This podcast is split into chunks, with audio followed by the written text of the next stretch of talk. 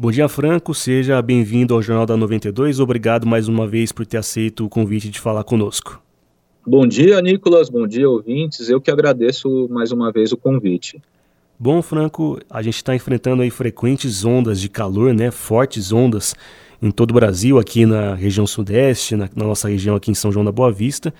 E eu queria entender por que, né, dessas ondas frequentes aí de calor, temperaturas muito altas que tem acontecido no Brasil. Por que disso? É, realmente esse ano essas ondas ficaram mais frequentes aí. É, a gente não tem como é, contabilizar a, as emissões de onda de calor para é, muitos anos para trás, mas é, há 17 anos que eu trabalho no Instituto Nacional de Meteorologia e esse ano, sem dúvida nenhuma, foi o ano que a gente mais emitiu avisos de onda de calor, né? É, por trás disso, a gente tem alguns fatores, né? Sempre quando a gente tem esses eventos extremos, é uma conjugação de fatores, são uma sobreposição desses fatores e o, e o que chama mais atenção é nosso El Ninho aí, vigente aí, é, numa intensidade moderada, chegou a ficar forte, mas agora estamos com esse El Ninho aí de moderado a forte intensidade e ele mexe com o clima e com as temperaturas é, do mundo de uma forma geral, né? E além disso, a gente tem aí a própria temperatura do Atlântico aqui, que está acima da média. Isso é o, o, o, nosso cenário básico, né? E aí, quando a gente tem um, uma, um bloqueio meteorológico que impede que frentes frias é, avancem aí mais para o interior do continente, para latitudes mais baixas, passem por São Paulo, cheguem, sei lá, até o centro-oeste do país, é, isso fica mais agravado com, com o que a gente chama de, de alta pressão. Essa alta pressão é como se fosse um, uma força é, de cima para baixo na atmosfera, com que faz com que tenha uma inibição de desenvolvimento de nuvens que podem criar sombreamento e eventualmente chuvas, e essa alta pressão ela ajuda a comprimir a atmosfera e quando a atmosfera é comprimida as temperaturas se elevam.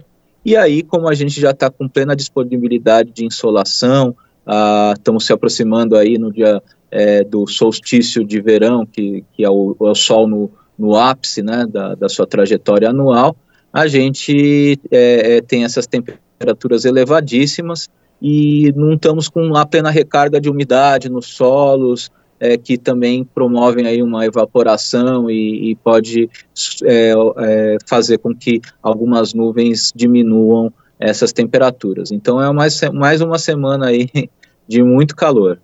Franco, tem qual é a previsão aqui para São João da Boa Vista e região? Temperaturas podem chegar a 40 graus? Como é que está a previsão? Isso, não, não, que em São João possa chegar aos, aos 40 graus, a nossa previsão aí, que a gente chega a 37, passando um pouco dos 37, né? É, eu acho que regiões mais, é, talvez Ribeirão Preto, é, ou mesmo ali São José do Rio Preto, Votuporanga, ali sim, a gente tem temperaturas mais próximas do, dos 40 graus nessa, nessa onda de calor, né? É, mas na região aí de São João da Boa Vista, a gente deve estar tá aí com a temperatura passando dos 37 graus no, é, no sábado e no domingo, principalmente no domingo.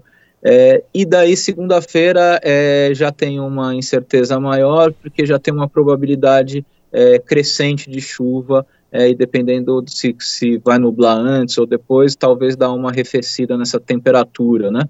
Então, esse fim de semana deve ser um dos fins de semana aí com temperaturas bastante elevadas aí, é, passando do, dos 37 graus.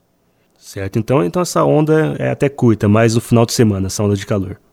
É, a, o nosso aviso, ele abrange é, do dia 14 ao dia 17, né? Não que não possa se estender disso, mas é onde a gente tem uma confiança maior é, é nesse período aí de quatro dias de, dessa próxima, dessa quinta-feira, né?